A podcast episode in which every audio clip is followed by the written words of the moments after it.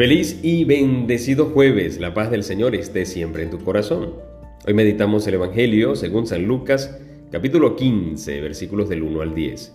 En aquel tiempo solían acercarse a Jesús todos los publicanos y los pecadores a escucharlo, y los fariseos y los escribas murmuraban diciendo, Ese acoge a los pecadores y come con ellos.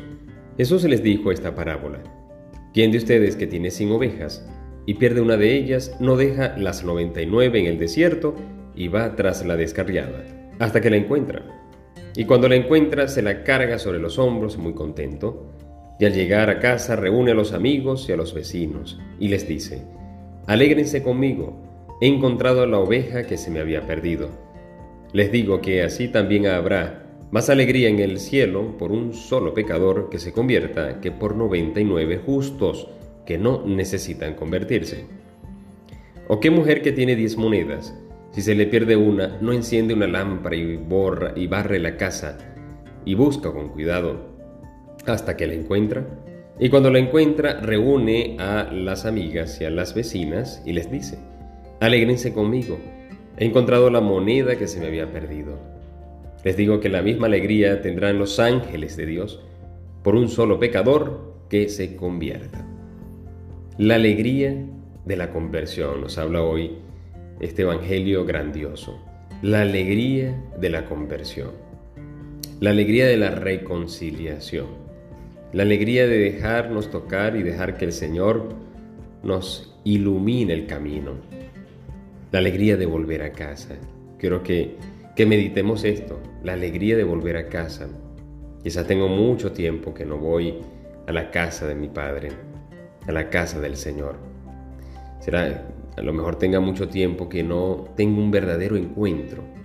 Puede que vaya todos los días a misa, pero a lo mejor no, no haya tenido una disposición para encontrarme con el Señor. Hoy es ese día.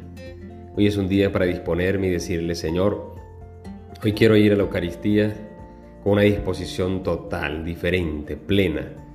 Y quiero realmente desear encontrarte desear buscarte, buscarte y desear realmente tenerte conmigo. Porque el Señor nos da una nueva dignidad siempre, siempre, nos renueva nuestra dignidad. El pecador, cuando me desvío, cuando caigo en el pecado, me desvío del camino. Mi dignidad no es que la pierdo, sino la voy descuidando. Y comienzo a tener una dignidad bajo los instintos como una dignidad animal, como dice la, la parábola de las ovejas.